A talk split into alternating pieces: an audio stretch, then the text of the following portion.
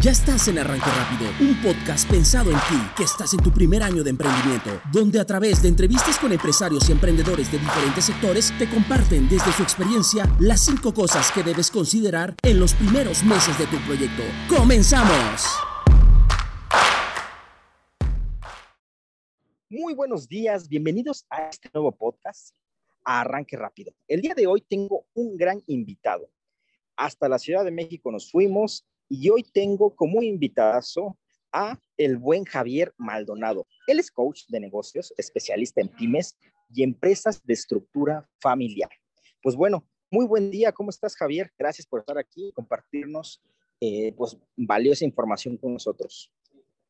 ¿Qué tal, Giovanni? Un gusto estar con ustedes aquí en tu espacio. Sí, con mucho, mucha energía. Por aquí andamos esperando que sea de utilidad para toda tu audiencia pues te agradezco muchísimo, este, Javier. Y pues como te platicaba cuando nos poníamos de acuerdo en este podcast, el ideal es poder platicar cuáles son esas cinco cosas que tú consideras que todo aquel emprendedor o emprendedora tiene que considerar en sus primeros meses de emprendimiento. Claro que sí, Giovanni. Mira, quizás no sean cinco cosas, ¿no? Pero vamos a tratar de resumirlas en, en, cinco porque déjame hacerte un primer eh, preámbulo, un preámbulo antes de. Claro, adelante. Vivimos en un país donde, primeramente, el emprendimiento no está tan regulado como en otros países. ¿A qué me refiero? Con que tú puedes ir a un notario y decirle, quiero formar este tipo de sociedad, aportas el número de socios que de acuerdo a la ley se te exige y pues tienes una sociedad formada. Segundo, vas a la Secretaría de Hacienda y obviamente te, te, das de alta bajo el régimen fiscal que tú consideres o que más te convenga o que tu contador te sugiera. Entonces, con esos dos elementos, tú podrías decir que ya tienes tu persona moral o tu persona física con actividad empresarial bajo el régimen que te has constituido y estás libre, estás constituido, eres una pequeña y mediana empresa o una MIPYME y estás listo para operar. Entonces, esa es la primera consideración que yo te diría, que los, los emprendedores hoy en día tienen que tener eh, cuidado. Uno es qué estructura le van a dar al negocio. Ok. Sí, jurídicamente Muy bien. y fiscalmente. Ese sería el primer punto, porque en otros países, como yo te decía, Desgraciadamente aquí en México no te piden lo que en otros países, que son un, plan de trabajo a cinco años, cuántos flujos de efectivo vas a generar, cuándo vas a recuperar tu inversión, si piensas contratar personal o no. Aquí no, en México no tenemos. Entonces, el primer punto que yo les diría es, eh, evidentemente, la estructura jurídica y obviamente la parte fiscal eh, de constitución de una sociedad o cómo van a llevar a cabo este emprendimiento es un factor fundamental, primeramente. Bien, bien, ok. Ahora. Y, entiendo perfectamente que, obviamente, si yo voy con sociedad, tengo que ser moral. O sea, si voy con más gente, ¿no? Si voy solo, es figura física. Sí, normalmente tú, tú, tienes de, tú tienes de dos, ¿no? Si tú no es necesario que formes una sociedad como tal, tú puedes operar como una persona física con actividad empresarial y no necesariamente tengas que tener una sociedad formada ante un notario, ¿no? Pero aquellos que deciden que van a asociarse con otras personas, familiares, pues obviamente sí, abarca esa estructura jurídica que tienen que ir a, registrarlo al registro público y que el notario hace todo este trámite. Oh, ya. Ok, ok, interesante. Muy bien, perfecto. Oye, entonces, ¿cuál sería tu segundo punto? Ok, y yo creo que va de la mano eh, este, todo, todo este tipo de cosas. Otro segundo punto que yo eh, realmente les, les, sugiero a las personas que piensen emprender es, si realmente tienen una idea, una idea clara de lo que es el producto y el servicio que van a ofrecer, porque desde ahí viene eh, luego que, que, pueden tener una idea pero no la tienen bien aterrizada y entonces de nuevo salen al mercado pues yo pensaba que esto podía funcionar. No, simplemente aquí hay que revisar muy bien antes de salir en vivo. Hay que hacer pruebas, hay que, hay que ver estudios de mercado, hay que ver eh, qué tanto apetito y a qué sector estoy eh, dirigido, ¿no? Realmente esta, esta idea es fundamental que esté bien aterrizada, que, que, tenga bases sólidas. Y esto obviamente entiendo que tiene que aterrizarse mucho en papel hacer toda una pues, planeación, hacer todo un pues, know-how, entiendo, ¿no? Darle base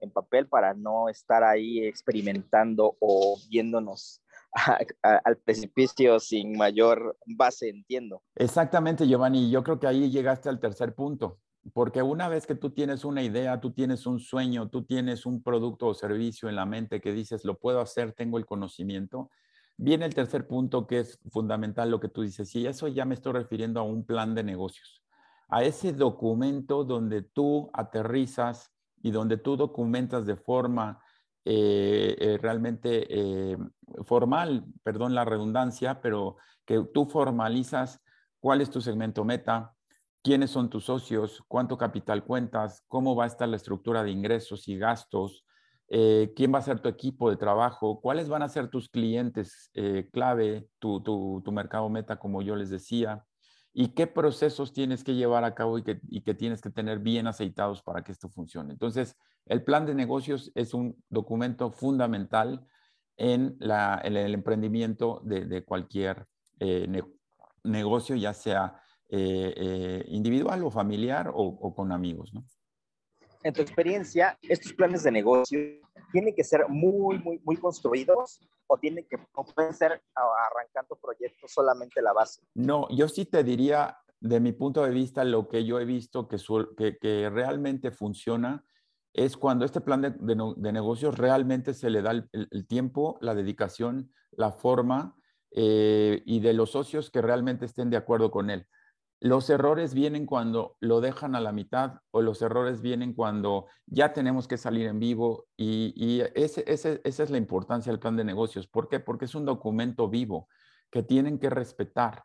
Si tú te pones a trabajar con tus socios o, tú solo y no respetas los pasos que tienes a seguir, qué es lo que te quedaste que ibas a hacer, vas a tener algún error en el camino. Entonces es un factor fundamental que se tiene que respetar y se le tiene que dar la seriedad que merece. Ok, ok, ok, muy bien. Eh, en tu experiencia, ¿cuáles son los puntos más importantes que hay que considerar en un plan de negocio? Mira, un plan de negocios normalmente puede abarcar este, varios frentes, ¿no? Pero primero está el segmento meta. ¿Qué segmento meta es, es el que tú estás eh, buscando, ¿no? Es, ¿A qué sector vas a atacar? Que tengas claro esa, esa área geográfica, que tengas claro ese perfil de la persona, si son padres de familia, si son eh, gente de X a X eh, edades, etcétera. Entonces, tu segmento meta es uno de los factores fundamentales. Dos, eh, ¿quién, quién, quién va a ser tu base de ingresos? ¿De dónde, van de dónde va a venir el, el dinero? ¿De dónde tú vas a generar recursos? Y al mismo tiempo, ¿cómo vas a controlar tus gastos? Entonces, la parte financiera también es un factor fundamental en este modelo, modelo de negocios. Tres, ¿quiénes van a ser eh, dentro de este proyecto aquellos, eh, eh, vamos a decir, mecanismos clave para tu distribución o para que tú hagas llegar ese producto o ese servicio a, tu, A, tu, gente, ¿no? Este, esos proveedores, esas conexiones, esas alianzas que a ti, a ti tú necesites. Cuatro, pues evidentemente tus socios. ¿Quiénes van a ser tus socios? Y, ahí es donde el regreso al primer punto que les decía, cómo es la estructura jurídica que tú quieres. En el plan de negocios debes documentar cómo y quién va a jugar y qué, cuál es el rol y responsabilidad de cada uno de los socios, ¿no? Es muy común que, pues yo estudié finanzas y yo sé contabilidad, pues encárgate tú de toda la parte administrativa y no necesariamente tiene que ser así, ¿no? Hay veces que lo podemos hacer con un experto, etcétera. Entonces, esa parte de la sociedad también es un factor fundamental del plan de negocios. Eh, y, otro, de los factores que puedes incluir ahí, evidentemente, es en cuánto tiempo piensas recuperar tu inversión, ¿no? O sea, ¿qué tienes que hacer para ese capital que están inyectando? ¿Cómo vas a generar ese flujo de dinero para que se empiece a generar utilidades y en cuánto tiempo vas a recuperar tu inversión? Perfecto, perfecto. Me parece perfecto. Ok, entonces, ¿cuál sería tu cuarto punto de los generales? Ok, mira, yo creo que tiene que haber, antes de salir en vivo y que antes de que ya que tengas tu plan de negocio, tiene que haber prueba y error. Tienes que probar, tienes que ir a sondear el mercado realmente, eh, porque muchos de los errores que se cometen es, tengo la idea e inmediatamente la saco. Hay productos que lo permiten y hay otros que no es tan fácil. Entonces, aquí mi sugerencia es que se haga una prueba y como, como lo hacen en los sistemas. Antes, en, la parte de sistemas se llama salir a producción o antes de eso se hace una, una, prueba de aceptación del usuario. Entonces, aquí mi, mi, mi, cuarto punto sería, hagan las pruebas y hagan los errores, cométanlos antes, no los cometan ya que estás con la entrega del, del producto con el cliente en donde le empiezas a echar eh, excusas, pretextos. Entonces es una parte fundamental de mi punto de vista antes de salir en vivo. Y hay que hacer las pruebas rápido, entiendo. O sea, lo más rápido posible para... Así es, y todo dependerá de tu capital, ¿no? De, pues dependiendo del capital que tengas para invertir, pues puedes que te, las pruebas te tomen un poco más o un poco menos, dependiendo del producto, pero sí, no es algo que te debe de, de por vida, ¿no? O sea, tienes que llegar a algún momento en donde pongas un deadline para salir en vivo. ¿Tú consideras que esta parte de ir experimentando sea también convierte en un hábito ya después de emprender. Digo, al final del día debemos buscar que la empresa siga renovando el tiempo y buscando mejoras. Claro, y te lo voy a decir, yo creo que sí, la respuesta es sí, y comparto mucho de la experiencia de, por ejemplo, de grandes corporativos. Grandes corporativos por eso tienen éxito y por eso también se diferencia de la pyme. Cuando tú ya estás haciendo ese tipo de prueba y error, evidentemente no vas a salir en vivo y ya son procesos que se hacen de manera consistente en cualquier nuevo producto que quieras lanzar al mercado posterior a que ya estés en vivo, que sigas el mismo proceso, que hagas prueba y error, que, que sondes el mercado, que, no, salgas antes que, estés, que no estés listo, ¿no? Ese es, un grado de éxito que yo creo que hoy en día grandes corporativos lo tienen implementado, todo este proceso de cualquier cambio en, algún producto, en algún servicio o en la implementación de algo nuevo, tiene que tener un proceso de prueba y error. Excelente, excelente, me encanta. Oye, ¿cuál sería tu quinto punto entonces? Pues mira, yo ya te diría, imaginemos que estemos en vivo.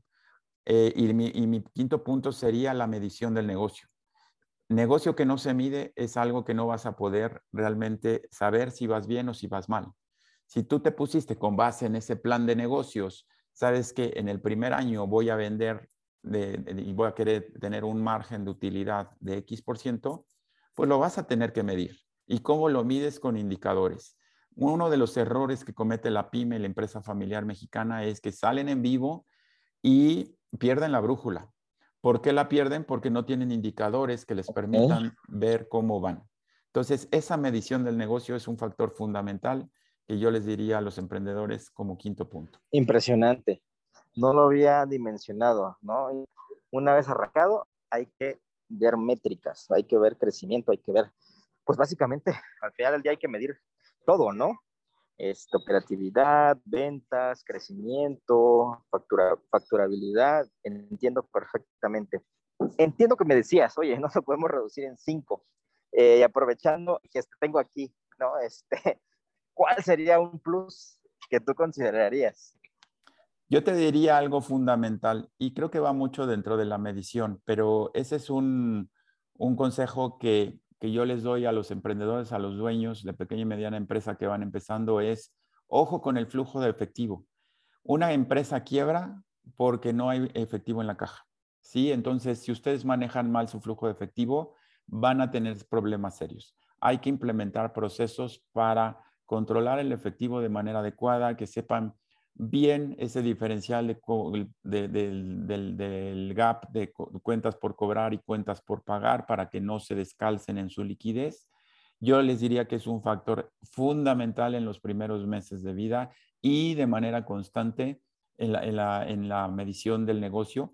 ¿Por qué? Porque de por sí cuesta mucho trabajo el adquirir capital, ya sea a través de financiamiento o a través de recursos propios para emprender, pues imagínate que ese capital con el poco tiempo tú no generes el flujo necesario y entonces ¿qué va a ir pasando? Pues se va a ir comiendo el capital de los accionistas. Entonces, el flujo de efectivo, échenle un lente y si no le entienden bien cómo manejarlo o qué implica el manejar un flujo de efectivo en una empresa, acérquense a un especialista.